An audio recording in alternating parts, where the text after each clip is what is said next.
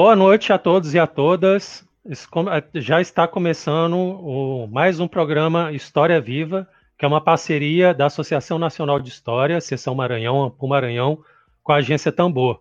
É, hoje nós vamos ter um convidado, o professor João Botelho, que vai falar conosco do tema dos desafios na construção e publicação de um livro didático em História no Maranhão. Eu sou o professor Vitor Coelho, atual diretor da Ampul Maranhão, no BN 2019-2020. Estão comigo mais uma vez o professor Márcio Baimba e a professora Joelma Santos, né, meus companheiros de direção, que logo mais vão entrevistar o professor João. Né. É, hoje nós vamos começar o programa com uma notícia de pesar, né, pois nessa semana tivemos o falecimento do ex-deputado Salvio Dino, né, pai do atual governador Flávio Dino que era jornalista de profissão, né, e como deputado chegou a ter sua. Né, ele teve uma atuação destacada na defesa da democracia, né, e chegou a ter seu mandato cassado pela ditadura, iniciada em 64. Posteriormente, foi eleito novamente deputado estadual e também prefeito do município de João Lisboa. Salvio, Salvio Dino tinha 80 anos, 88 anos de idade e faleceu vítima do novo coronavírus. Então, em nome da Ampu Maranhão e da Agência Tambor, a gente deseja, né, eu desejo as condolências né, ao governador e a toda a família e amigos do ex-deputado.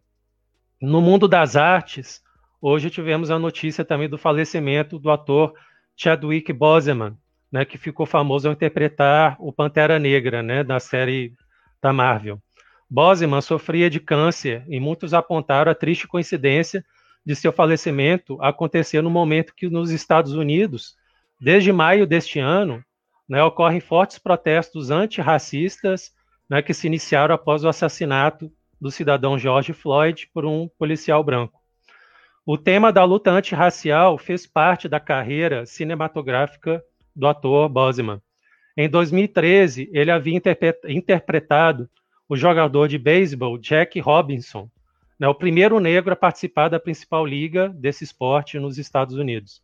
Jack se firmou como um grande jogador e ajudou sua equipe Brooklyn Dodgers a vencer o campeonato em 1955. Mesmo sofrendo constantes insultos e desconfianças, Jack seguiu em frente e tornou-se uma referência para a luta da afirmação dos direitos civis dos negros.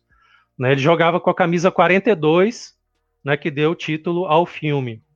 Já em 2017, né, no filme Marshall, Boseman interpretou o juiz Thurgood Marshall, que foi o primeiro juiz afro-americano a compor a Suprema Corte dos Estados Unidos, né, no ano de 1967.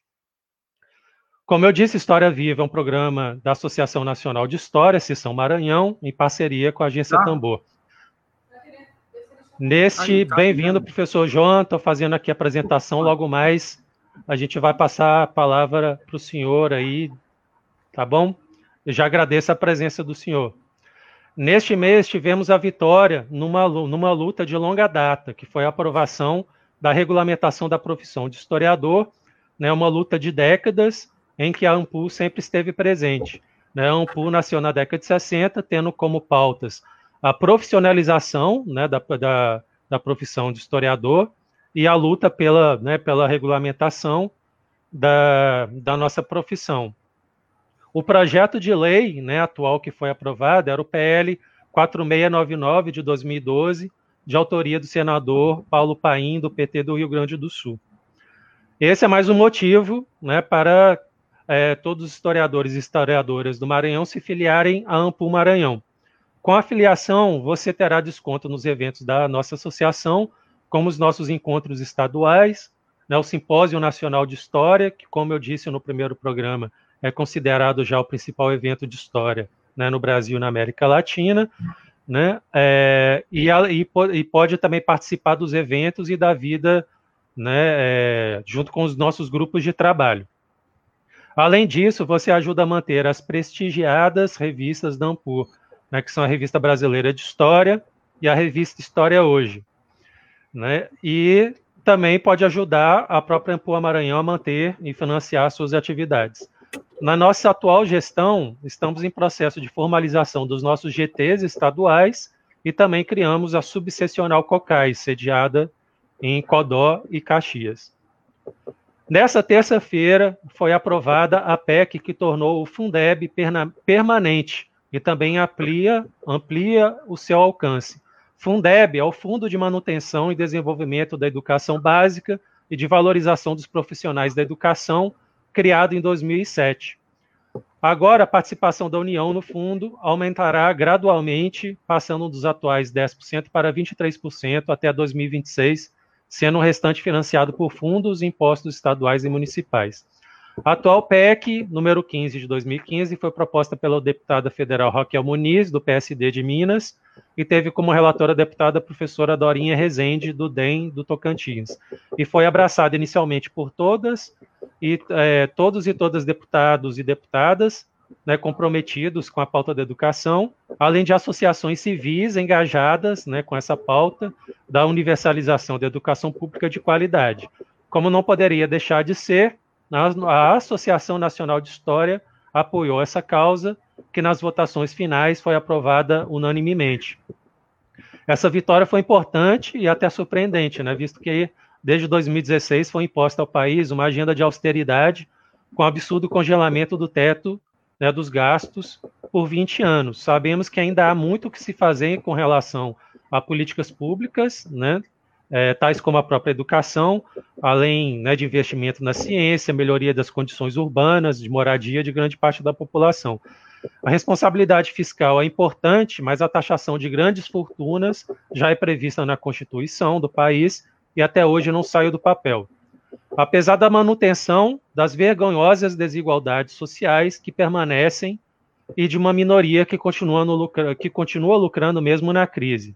Além disso, o Brasil é um dos países onde mais se verifica uma justiça, é, uma injustiça tributária. Não porque a taxa de impostos seja alta ou das mais altas do mundo, mas porque os impostos aqui são regressivos, ou seja, quem tem menos paga proporcionalmente mais. É, propostas de reforma tributária que visam acabar com essa a reprodução das da desigualdade ainda continuam sendo barradas e precisamos lutar por essa pauta, né, colocando isso para nos adiantarmos se alguém daqui a pouco falar que o país não tem condições de manter o novo Fundeb. É, finalizando, é, nos dias 4, 5 e 6 de novembro, a Ampul Maranhão vai realizar seu 12º encontro com o tema Indígenas na História, Vivências, Resistências e Direitos Sociais na Atualidade. Já temos vários nomes confirmados e nessa próxima semana Vamos colocar no ar o nosso site do evento com as informações sobre prazos e valores de inscrição. Né? Mas eu adianto que o prazo para propostas de simpósios temáticos e minicursos será o dia 15 de setembro. Aí a revista última, último informe, a revista Outros Tempos, do curso de História da UEMA, está abrindo chamada para artigos, resenhas e estudos de caso que irão compor o volume 18, número 21 do primeiro semestre de 2021, para o dossiê temático História Social dos Sertões, que vai ter organização dos professores Antônio Zídio Cardoso, Jonas Rodrigues de Moraes, ambos da UFMA lá de Codó, e professor Jackson dos Santos Ribeiro, lá da UEMA de Caxias. Né? Então, as propostas devem ser enviadas até final de setembro. Então era isso, desejo mais uma vez boas-vindas a todos, né? Eu agradeço muito, é uma honra contar com o senhor, professor João. Né? E vou aqui me retirar, passar a palavra para meus colegas Márcio e Joelma. Então, bom programa e muito obrigado.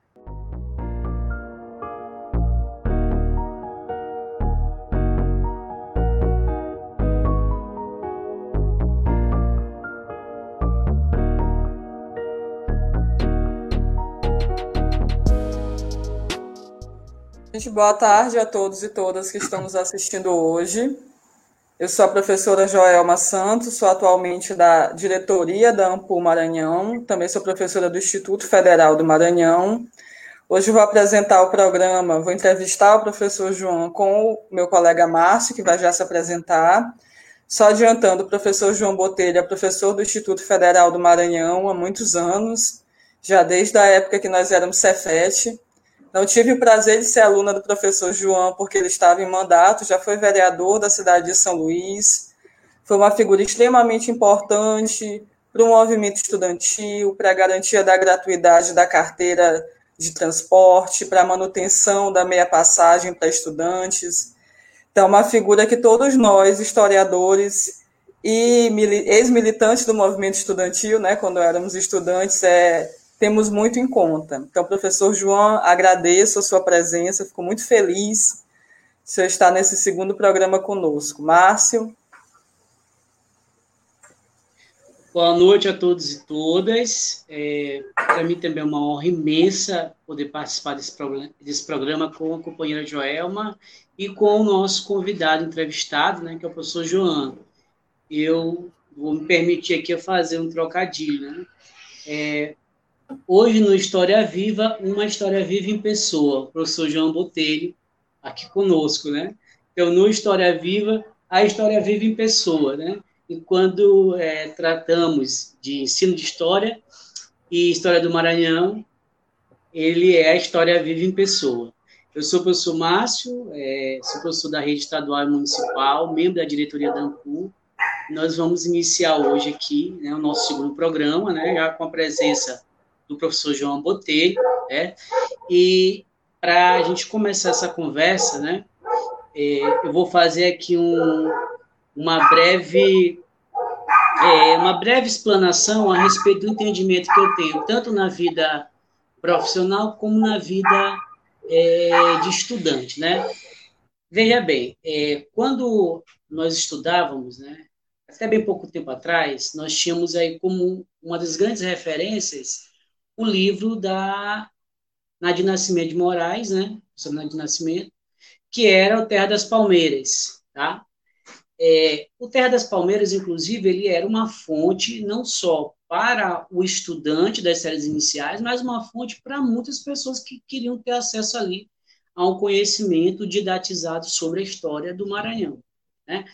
No outro ciclo, nós começamos com as apostilas, né? na década de 90, é, até começo dos anos 2000 ali, a gente tinha muita apostila, né, por conta da questão dos cursinhos, né, pré-vestibular. Então, nós vivíamos aquela época em que, que é, o vestibular era bastante disputado, concorrido. Aí nós tínhamos que estudar a história do Maranhão e as apostilas estavam ali é, é, como a fonte de referência, né, para o ensino médio e para concurso também, né.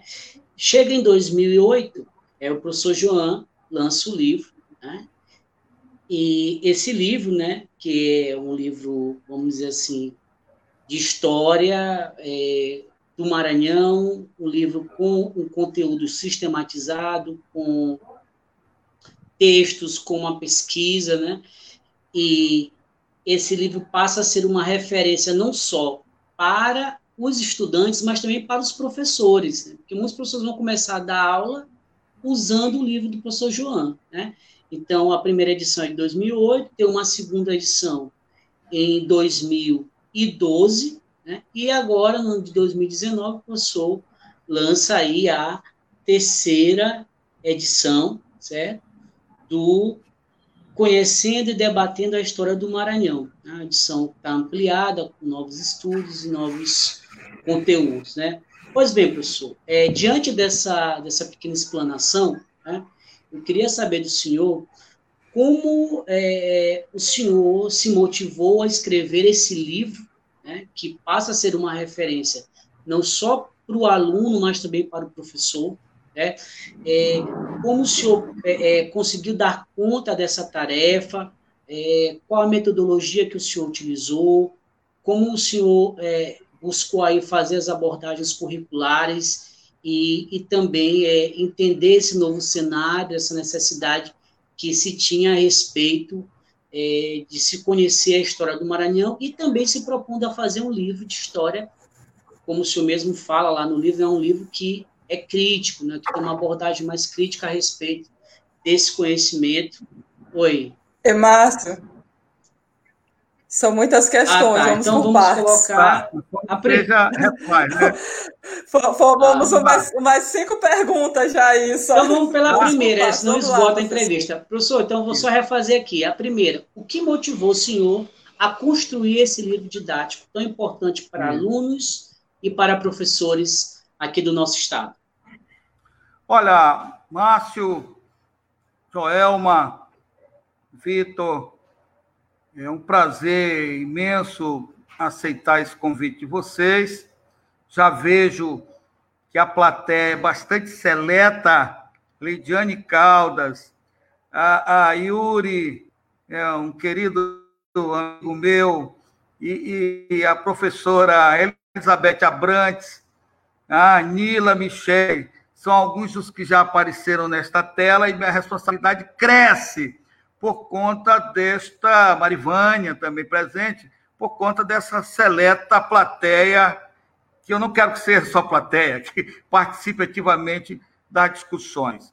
Eu comecei minha carreira, Márcio, justamente em 1981. Eu vou completar ano que vem aí 40 anos de sala de aula, né, desde que quando comecei, estava indo para o, o, o terceiro período do curso de História, e a princípio, por necessidade, até eu resolvi encarar a profissão né, de professor de História, oferecendo minhas aulas em algumas escolas que aceitaram. Mas minha ascensão foi muito rápida. E aí, de 80, em 83, 84, três anos depois, dois, três anos depois, eu já dava aula nas grandes escolas ah, de São Luís, o Marista, o, o Batista, o Dom Bosco, Santa Teresa, e fui adentrando aos cursinhos pré-vestibulares também com uma rapidez muito grande, o, o Zé Maria do Amaral, o Paralelo, depois a aprovação que, que eu, inclusive, fundei. Ah, estive na rede pública do Estado, ah, fui professor substituto tanto da UFMA quanto da UEMA, no mesmo momento em que era vereador, o que demonstra que eu, que eu trabalhava bastante na época da vereança. Joelma se lembra de uma luta muito forte que se fez em defesa da minha passagem, em defesa da carteira de estudante, contra a corrupção na UNES, que eu processei, e, e houve uma discussão muito ampla naquele momento com o, o diretório acadêmico do IFMA, que era maravilhoso diretório acadêmico, eu bem me lembro das visitas e das participações que tivemos com eles. E assim, então eu construí uma carreira sólida sempre procurando estudar, sempre tive meus limites, eu sei, até porque eu também estudo na época de 80. A Escola dos Análises eu só vim conhecer depois da universidade, praticamente, para vocês terem uma ideia.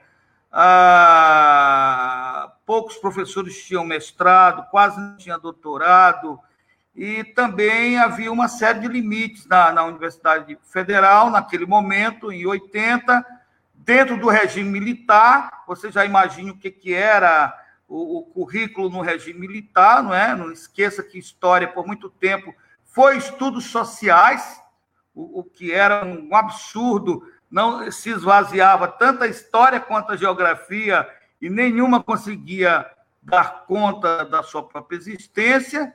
Ah, os livros eram censurados. Eu me lembro que os primeiros livros, Baiman, que eu que eu adotei eram livros que tinham assinados por generais. Eu acho que ainda tenho esses livros guardados, porque eu, eu resolvi guardar essas referências. Os generais é que liberavam os livros didáticos, e dá para vocês imaginarem a qualidade, né? Ainda, ainda tinha um outro problema, ah, é que a história ela disputava espaços com moral cívica e OSPB. E na universidade, uma disciplina chamada EPB. Muita gente chamava de EPBesta, porque não tinha grande coisa. Então, a história é sufocada pelo regime militar, muito parecido com o que Bolsonaro ah, está tentando construir nesse momento, é muito parecido mesmo esse cenário com o cenário da década de 70 e, e 80, sobre, sobretudo década de 70, quando, pela Lei 5692, se cria uma estrutura curricular no Brasil ah, e, e, a educação passa a, a, se expandir, na rede pública não tinha como não se expandir, mas a história, embora nacionalmente se tivesse aí já um conjunto de professores que vinham saindo ali da USP, da Unicamp, da UFRJ, da UF Minas, da UF Rio Grande do Sul, que era um grupo de professores extremamente críticos, de professores valorosos, e que resolveram enfrentar esta dinâmica militar é, de, de, estudos sociais também, e isso uh, deu retorno nos anos 80, final dos anos 80, com o período que, que se chamou, entre aspas, aí de período democrático. Eu, então, continuando a pergunta do Márcio, ali em 80, a partir de 85, as coisas mudaram um pouco. Eu costumo dizer, Joelma, que ali houveram avanços e retrocessos na, na, na, na estrutura curricular e também na concepção da história ah, como ciência. Mas os avanços foram muito interessantes. A escola dos análises começou a desabrochar na América Latina, porque antes era, era muito frágil ali na década de 60 e 70, e esses estudos foram ampliando. Eu fui, então, Márcio, percebendo a necessidade de termos novos livros de história, porque não havia quase nada. Imaginem vocês para eu montar uma aula de história do Maranhão em 84, 85, que o vestibular já começava a pedir. Já tinha história do Maranhão nos exames vestibulares do início da década de 80, 83, 84 mas não se discutia em sala de aula. Olha esse contrassenso. Não tinha praticamente livros adotados. Ah, e a história do Maranhão era restrita, Joelma. A terceira e a quarta série, sempre foi restrita a terceira e a quarta série, ela some da quinta, sexta, sétima, oitava. Primeiro, vai começar, vai ressuscitar no segundo ano, pela proximidade Baima com vestibular, e no terceiro ano ela passa a ser mais efetiva, pela necessidade de discussão dos temas para o vestibular, hoje para o Enem, para os concursos públicos também, que o aluno terminava ali com 18 anos, já podia fazer concurso público. E aí eu observando esta condição, me propus a começar a organizar esse livro. É verdade que já havia ali o livro do professor Mário Meirelles, que é um livro que a gente teve um aprendizado muito grande ali, mas não era tanto um livro didático, era um livro acadêmico, né? embora com algumas críticas da sua formulação um tanto quanto positivista, mas deixou um legado maravilhoso sobretudo também de pesquisa, e o livro Terra das Palmeiras, né? que eu diria para vocês, sem medo de errar, que foi o livro mais vendido de toda a história do Maranhão até aqui. Eu acho que o meu livro já disputa agora a segunda colocação. Eu, eu tenho uma, uma ideia de 17 mil livros vendidos uh, nessas três edições. A primeira edição nossa, que é uma edição muito limitada, ela vendeu 13 mil livros, imagine você, uma, a edição mais limitada que vende mais livros, justamente pela perspectiva de, do, da população ter um livro didático, que essa é uma das coisas, Baima, que eu vou abordar em outras perguntas. O porquê que não tem, o porquê que o Estado não adota uma política, ah, eu diria assim, mais segura de adoção de um livro didático? Por que, que a universidade demorou tanto, e só nos últimos dez anos é que se tem trabalhos com a professora Elizabeth Abrantes, com a professora Sandra, com a professora Mônica Piccolo, que faz um trabalho também maravilhoso lá na UEMA, o, o, o, menino que está aqui, o Yuri Aladef, né? a, a Sandra, já citei, foram professores que foram organizando temáticas sobre livros, sobre educação básica no Maranhão, mas enfrentando uma série de dificuldades. Então, eu, a partir da década de 90, comecei de fato a construir esse livro, né? A partir de pesquisas, e a muita biblioteca e ao arquivo, mas também a utilização de, de, de, eu diria, de citações, de trabalhos, de outros livros didáticos, de muitos trabalhos da universidade. Eu construí, nós construímos a primeira edição ali em 2009, que foi uma edição bastante limitada ainda, Eu ampliei ali depois de 2012 e 2016 para uma segunda edição, e agora em 2019, uma, uma terceira edição, que as pessoas precisam conhecer essa edição. Ah, por exemplo, a, a, a professora Júlia Camelo com o, o, Yuri, eles fizeram um trabalho de crítica ao livro didático, eu entendo isso, mas trabalharam aquele livro de 2009. A sociedade precisa conhecer o livro de 2019, que é um livro que eu diria que é maravilhoso, né? que tem para vender em algumas livrarias aqui em São Luís. Já esse livro até está em falta agora, vou mandar falter Vou mandar fazer mais, porque ele esgotou essa edição de 2019. Então, eu escrevi esse livro, Baima, em cima de uma necessidade, de que o maranhense precisa construir, conhecer a sua história. Antes do vestibular, eu digo isso nas escolas, o maranhense precisa conhecer a história do Maranhão. A, a, a nossa discussão de história do Maranhão ela perpassa muito por interesses localizados de grupos políticos, sobretudo. E a sociedade, por exemplo, não conhece a greve de 1951, uh, eh, Joelma. A greve da meia passagem, não conhece. Né? Não conhece outras interpretações sobre a balaiada ou, ou sobre aquele movimento da, da República Velha que, que deu origem, inclusive, a ao filme sobre Manuel Bernardino Lene do Sertão.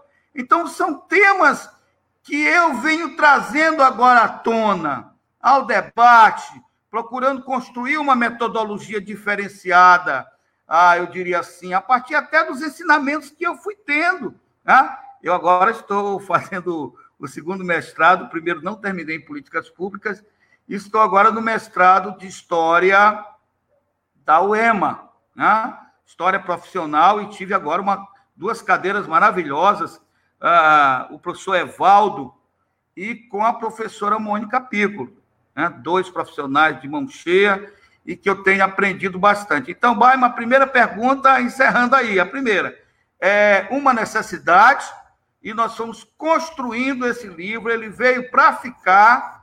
Hoje já tem uma inserção muito grande, que eu posso comentar depois, nas escolas de São Luís e para concursos e outras atividades. Professor, é, lhe dar parabéns né, pela iniciativa. Acho que uma das coisas que Márcio falou é que, e que a gente vivencia enquanto professor, é que às vezes é muito difícil a gente conseguir material para dar aula de História do Maranhão, né?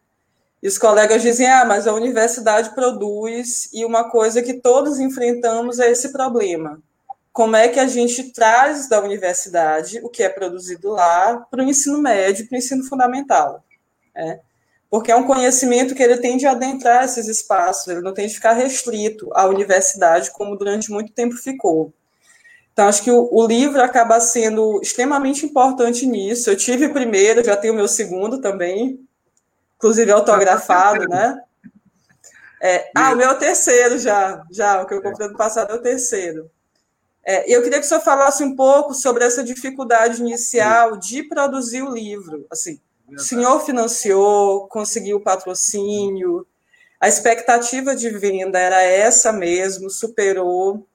E quais foram as principais mudanças de uma edição para outra?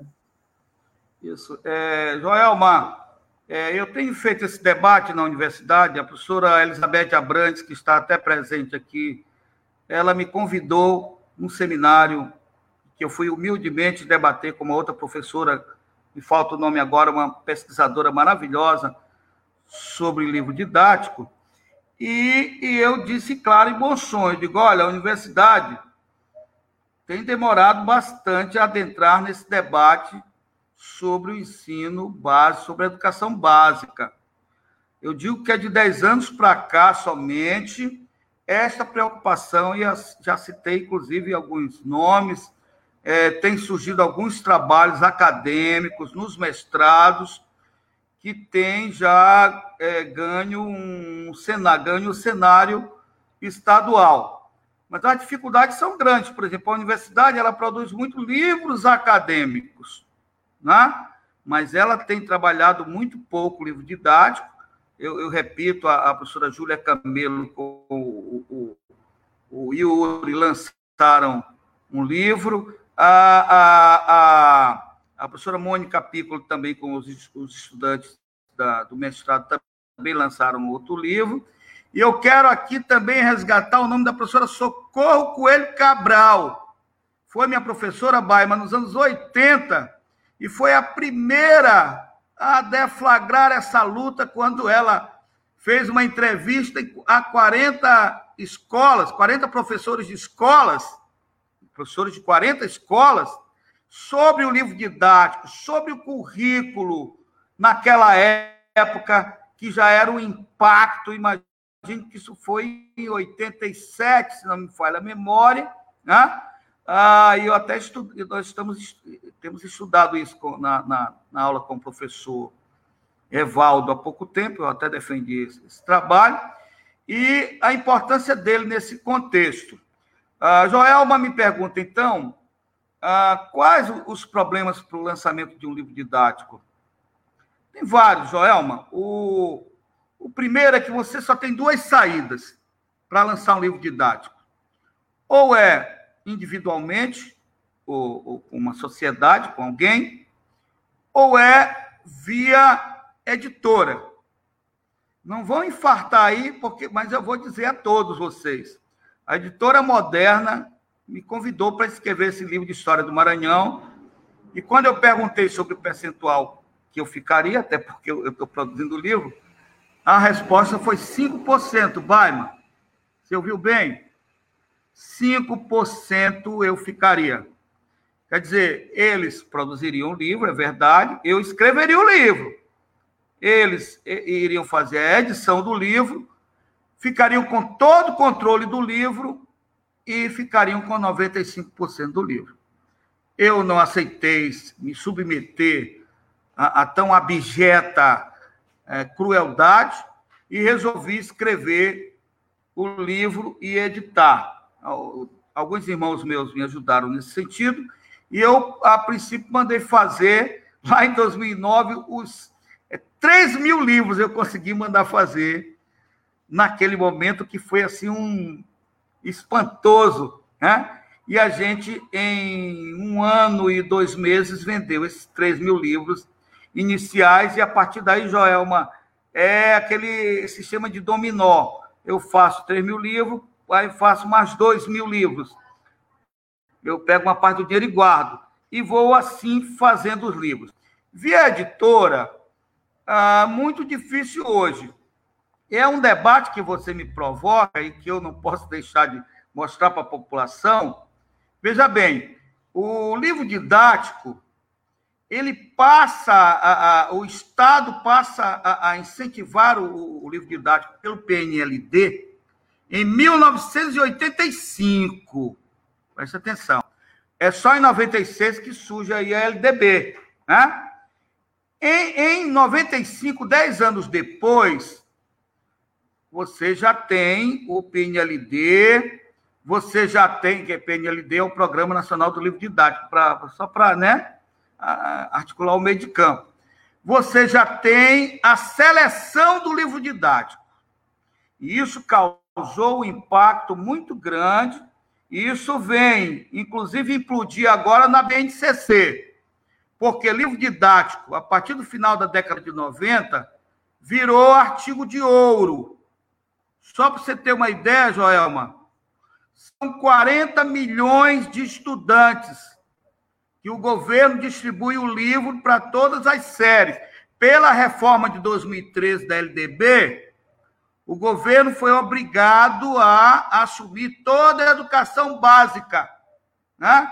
que vem ali do, do, do pré ao, ao EJA, passando pelo ensino médio. 40 milhões de estudantes, redondinho. Isso dá bilhões em dinheiro e poucas são as editoras que disputam. Só, eu vou dar um número para você, porque eu estudei agora, fiz um trabalho uh, cobrado pela professora Mônica Piccolo, em que nós tivemos que analisar, cada um analisar um livro didático. Eu analisei um livro do nono ano, né? e estudando o livro didático, vi que só 13 empresas disputaram o PNLD. Vai, mas elas são mais de 100 que trabalham no livro didático. Só 13, aquelas 13 que a gente conhece, as mesmas. Tá? E aí o que, que acontece? É um, é um verdadeiro é, mundo subterrâneo. Professores são aliciados. Tem professor que fica rico é, adotando livro didático por causa do aliciamento. Escolas são aliciadas e ganham é, implementos, tecnologias para, para essas escolas por adotarem livro didático. Agora, o principal critério de adoção, Joelma, é estar preso à legislação do Estado brasileiro. É estar preso à BNCC, que é um engodo muito grande. A Moderna colocou lá do meu Face agora, hoje, sobre a BNCC no ensino médio, dinâmica e tal, e eu fiz um texto para ele. Olha, a ideia que eu tenho da BNCC não é essa. É, é um projeto feito em cima de habilidades e competências que existiu na década de 1950 nos Estados Unidos. Totalmente antiquado, atrasado, mas que vem para o Brasil por interesses da educação privatista, da educação privada, né? que vem amordaçar o livro. Então, o livro é imposto pelo currículo e o PNLD é o companheiro dessa farsa. Né? Ah, e vou dizer uma coisa a vocês. O livro que eu analisei tinha autores acadêmicos que a gente conhece estudando, livros de academia de história. Mas eu até duvido muito que ele tenha olhado aquele livro porque um livro que continua sob uma perspectiva eurocêntrica, um livro que deixa muito claro, o livro deixa, que eu analisei, deixar muito claro que estava subordinando a história do Brasil à história da civilização, à história geral. Um livro que submete a história local, que quase não tem nada da história local. A, a nossa história é a história do Sudeste no livro didático, vocês sabem muito bem disso aqui. Né? É a história do Sudeste. Eu saberia dizer para você, Joelma, quais são os temas que tem qualquer livro didático de história do Brasil. Franceses, do Maranhão, holandeses não tem. Né? Revolta de Beckman, aparece na maioria deles. Período pombalino em alguns. Balaiada na maioria e só. E vai falar de Sarney aqui muito mais como presidente do que como político ligado à história do Maranhão. Então, é muito pouco a, a história regional subalterna, a história local sem muita ênfase, porque a BNCC, o que ela fez foi uma, uma estrutura curricular amordaçadora que interessava a esses últimos governos. Não é à toa que a BNCC surgiu, Baima, em 2017, justamente naquele momento em que se golpeava Dilma Rousseff. Não estou aqui defendendo a história nos governos do PT, porque a própria educação já tinha problemas desde aí a, uma privatização que vem avançando desde antes e dentro do governo dos governos do PT. Mas se você, inclusive tem um texto do Marcelo que mostra muito isso, uh, mas se você observar o, o, golpe dado em 2017, nesses dois últimos governos de Temer e Bolsonaro, é aí que a gente percebe a urgência com esse amordaçar da história. E o resultado a gente viu há poucos dias, quando o Bolsonaro voltou contra a nossa própria profissão de historiador historiadora. Ainda bem que o Congresso uh, refletiu, né? e o excelente senador Paulo Paim apresentou uma proposta que acabou tendo viabilidade. Então, construir um livro didático, Joelma, é, é extremamente dificultoso, requer tempo, requer pesquisa. não tem fomento. Né? Livro acadêmico tem fomento, mas o livro didático praticamente não tem fomento. Né? Falta fomento. E falta também, eu diria assim, uma estrutura curricular clara por parte do governo. Né?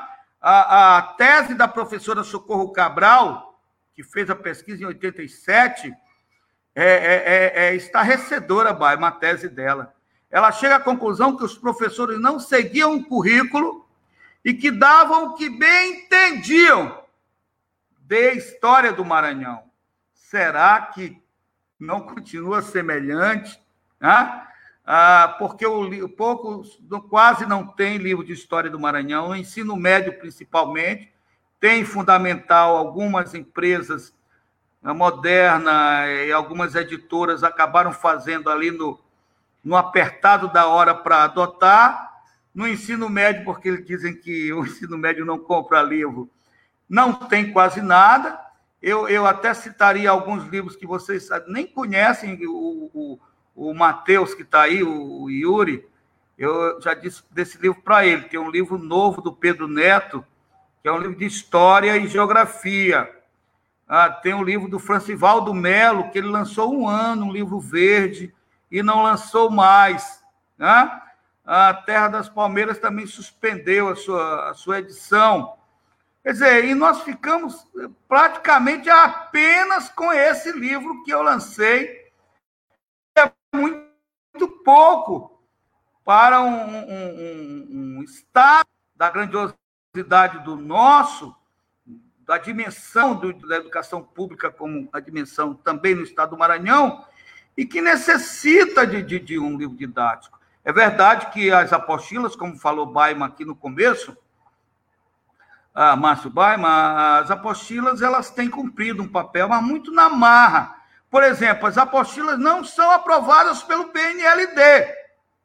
Mas a escola quer a apostila, sabe por quê, Joelma? porque a apostila dá um dinheiro a mais para as escolas. Então, a apostila é 3 mil reais. Todo mundo sabe que é esse valor. 3 mil reais, a escola fica com 1.500 reais e dá 1.500 para a editora, que a maior parte são essas editoras aqui do Ceará. Nossa, sem critério nenhum, não se sabe como foi construída essa apostila. Né? Elas conseguem ser piores do que os livros. Porque os livros, pelo menos, passam por um corpo editorial, passam por um corpo de revisão, não é isso? A contratação de, de, de historiadores, eu diria assim, renomados, quase todos têm historiadores renomados. O problema da, do livro de história hoje não é que ele não seja bem escrito.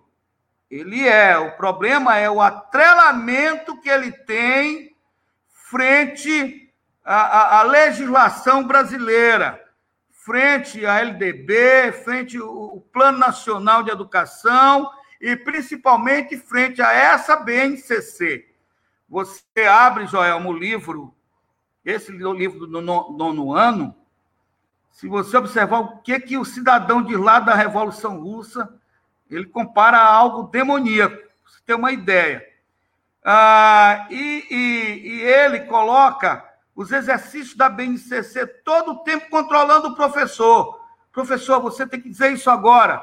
Atenção, professor, o exercício F5, você deve dizer isso para o aluno, mostrar aquilo outro para o aluno, ou seja, amordaça o professor nessa condição e as dificuldades, então, vão uh, acontecendo.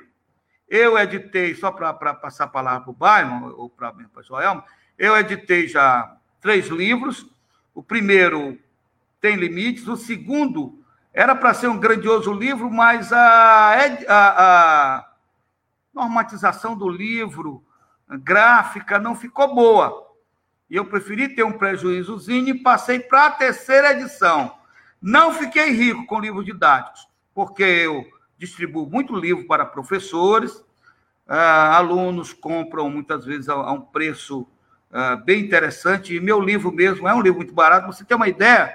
Um livro de história geral hoje é 180 e 200 reais. História geral que eu falo, um livro do terceiro ano, segundo. 180 a 200 reais. Eu tenho todos esses dados, Baima. o meu livro eu repasso a 40 reais. E tenho lucro de pelo menos 15 a 20 reais, 20%. Eu não preciso ter lucro de 200%, né?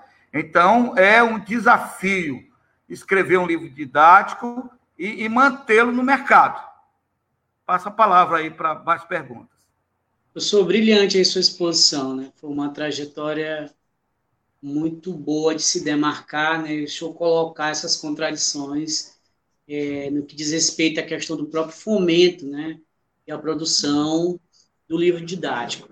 É, deixa eu fazer aqui dois pontos rapidamente antes de a gente passar para uma outra pergunta, né? É, o, o senhor citou a professora Socorro, eu também usei a professora Socorro Cabral no meu trabalho, né? Ela é uma pioneira aqui, pode se dizer, na hora de discutir a questão do livro didático e o ensino história do Maranhão, é, é, na década de 80, né? Exatamente. Eu li esse artigo e o trabalho que ela produziu, até citei, né? Isso. E é, só para fazer um acréscimo também em relação ao livro Terra das Palmeiras, né? Eu citei só a professora Nadir Nascimento, mas é, é um livro de coautoria, né? A professora Nadir Nascimento mais a Deuris Moreno, né? Que também está junto com ela na, na produção, na elaboração do, do Terra das Palmeiras, que deixou o catálogo do PNLD em 2007. Então, olha o período, né? Desde 2007, uhum. esse livro ele não é mais... É é, é, publicado, né, né, mas ele não, não foi aprovado no catálogo do PND, PNLD e dali em diante não. É, acho que até pra... hoje deve ser uma raridade a gente encontrar, né? Só para informar, Bai, mas eu não tive interesse que meu livro fosse PNLD, porque ele vai ser reprovado. Porque o principal critério hoje do PNLD é estar atrelado à BNCC. E aí reprova, vai reprovar direto. Sim. Tá certo. Pois bem, e agora, professor, faço aqui uma pergunta ao senhor no que diz respeito à, à, à recepção desses livros na escola pública e na escola privada. O senhor, o senhor, tem dados ou já conseguiu aí perceber como é que está a entrada né, desse seu livro, desse novo livro da versão atual, tanto na escola pública como na escola privada? O senhor, o senhor, como é que o senhor percebe isso? Tem muito uhum. aluno é, acessando, não tem? A diferença entre escola pública e escola privada, né? Como é que está o incentivo da sua produção nesses espaços?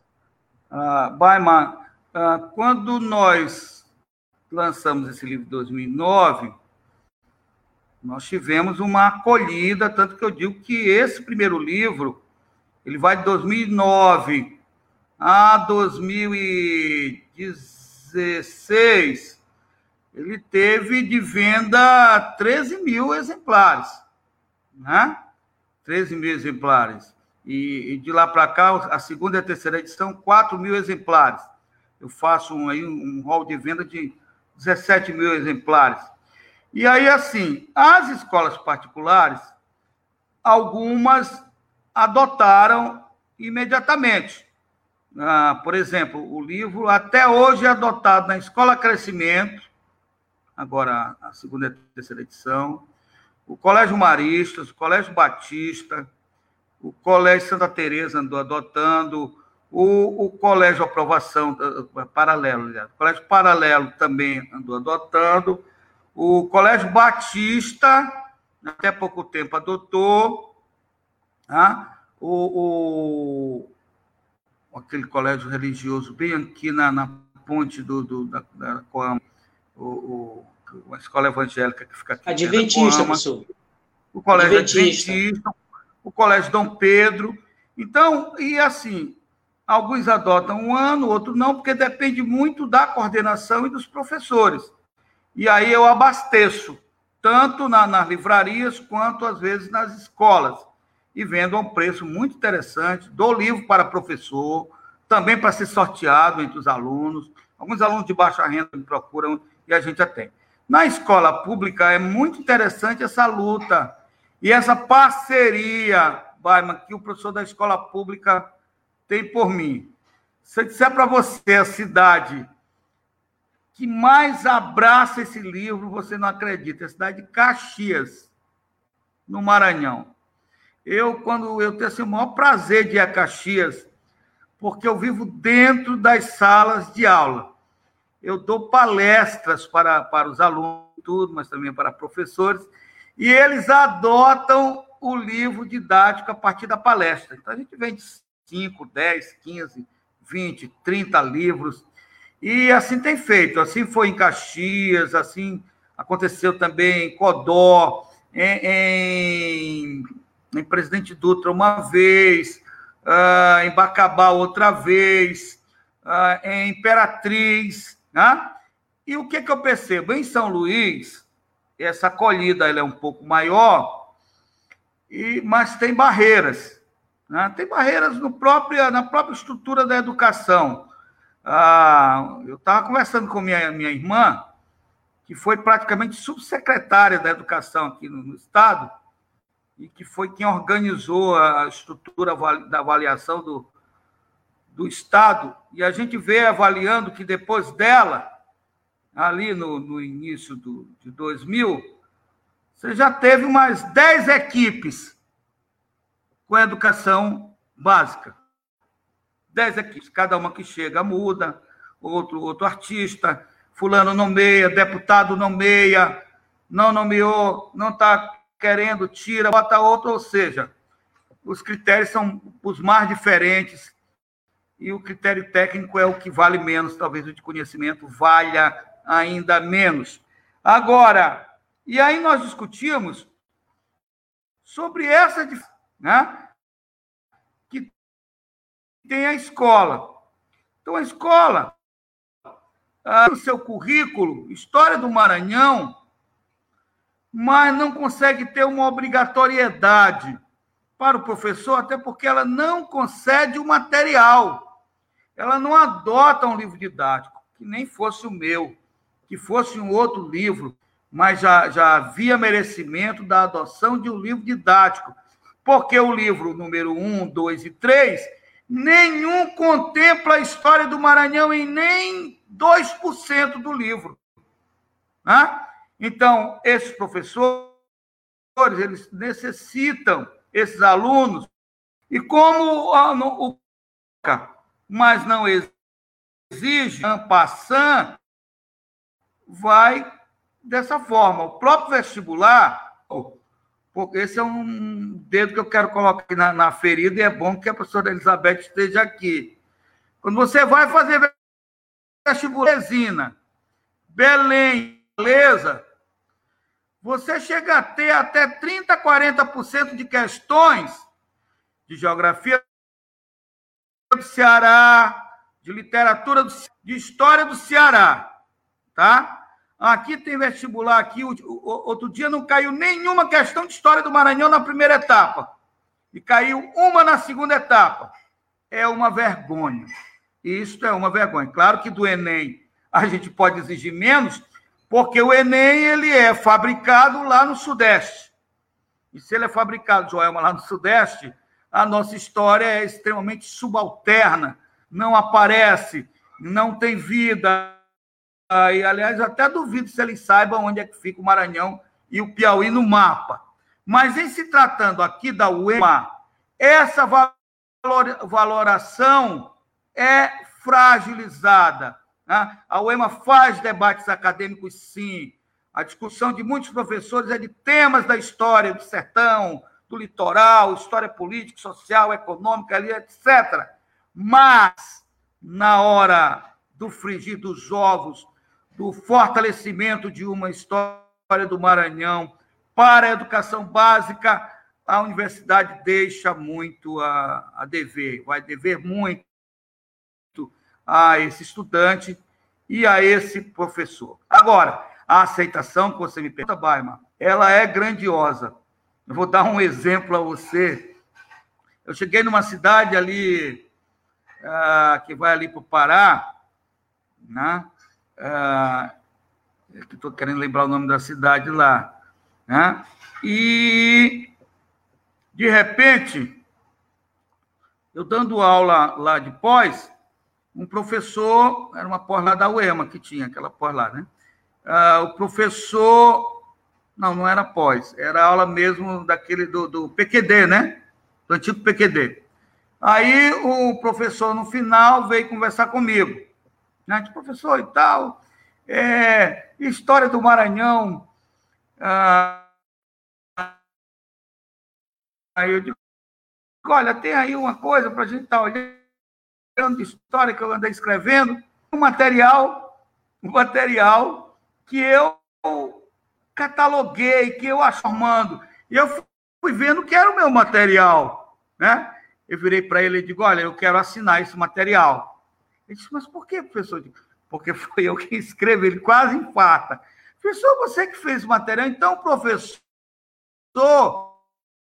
ele é muito carente de material, de história do Maranhão, porque tem muito pouca coisa construída, tem muito debate, mas tem muito pouca coisa construída metodologicamente, didaticamente, à disposição dele, né? Então ele, ele é carente, assim como o nosso não é carente.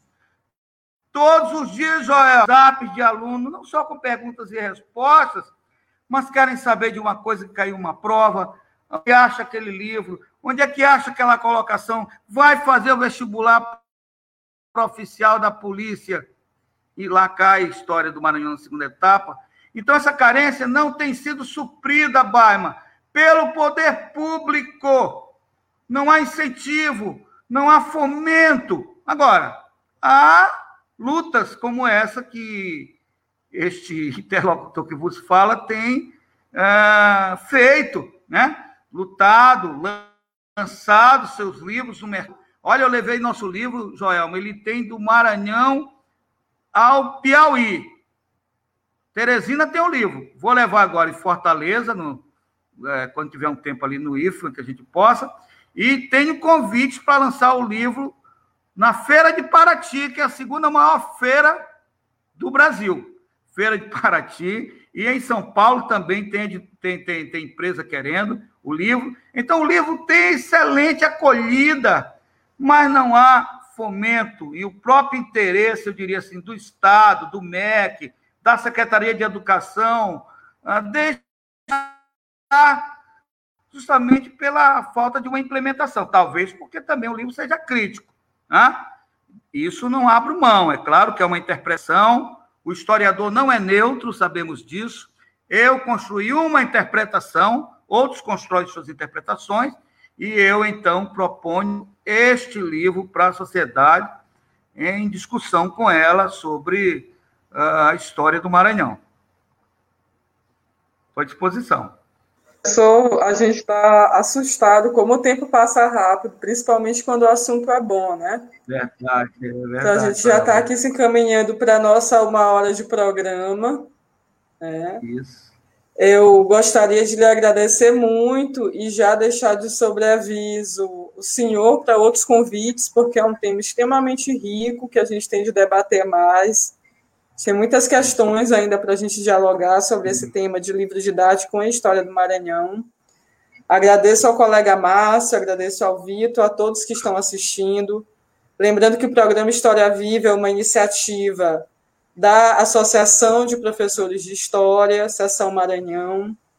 É, o tema de hoje foram os desafios na construção e publicação de um livro didático em História do Maranhão, Recebemos o professor João Botelho, que ainda vai se despedir de nós com uma palavra. E filiem-se, o convite aqui é para todos se filiarem né, à associação, para fortalecer a profissão de história, fortalecer as nossas associações, fortalecermos esse tipo de debate que é extremamente importante, é, os nossos eventos, e quem sabe daqui a algum tempo a gente está conversando aqui sobre o lançamento de um novo livro de história do Maranhão, o professor João falando dessa primeira geração de livros e dos próximos que virão por aí. Certo? Obrigada a todos. Eu, eu quero agradecer o convite e convidar os professores para si. Olha que eu já tenho 60 anos de idade, completei semana retrasada, mas chamar os nossos jovens professores, porque o, os ventos que estão passando pelo Brasil nesse momento são bastante terríveis para a história, para a história nacional, para a história mundial e para a história regional e local. Ah, nós temos um, um, um, esquema que foi montado nos anos 90 eh, pelo PNL, pelo, pela LDB, mas que tem uma piora muito grande com, com o, o, o Plano Nacional e que foi consolidado depois pelo PNLD e pela BNCC, né? e que nós, professores, temos que estar, estar atentos para a aquisição desse livro didático, para os aportes metodológicos que vamos é, estar utilizando daqui para frente, porque as perspectivas não são boas. E, e o, o, Bolsonaro está avisando aí que o próximo PNLD, a próxima estrutura curricular ainda será pior, porque é a história da escola sem partido, que o Márcio começou, inclusive, colocando. Né? Eu acho que a gente não deve se subordinar a essa questão. Eu tenho ficado, Joelma, muito triste, porque eu tenho visto professores de história eu diria assim, aceitando essa perspectiva de subordinação à BNCC, de subordinação a esse governo, de subordinação a esse currículo uh, uh, que o Estado nos impõe. E acho que a gente tem uma responsabilidade muito grande com a sociedade, com a história, com as famílias, com a formação desses jovens. Né? A história tem essa responsabilidade e ela é forte. E o sistema sabe que a história é essa disciplina que vai à frente, que luta, que derruba estruturas, que compõe outras estruturas. Quero convidar os colegas também a, a se filiarem na AMPU. Desta vez eu prometo que vou me filiar, já estive muito perto ali e tal, e, e vai e vem. Agora estarei cerrando fileiras e chamo também esses professores nesse momento a cerrarem fileiras para que a história é, se fortaleça. A história é maior do que esses governos, a história é maior do que a BNCC, e a história vai avançar. Com certeza, agradecer a todos e dizer que eu estou sempre à disposição, viu, Joel? Viu, Baima? Viu, Vitor? Sempre à disposição para o que der e vier, para esses debates, porque eles só enaltecem e trazem toda uma construção para a sociedade contemporânea. Um abraço.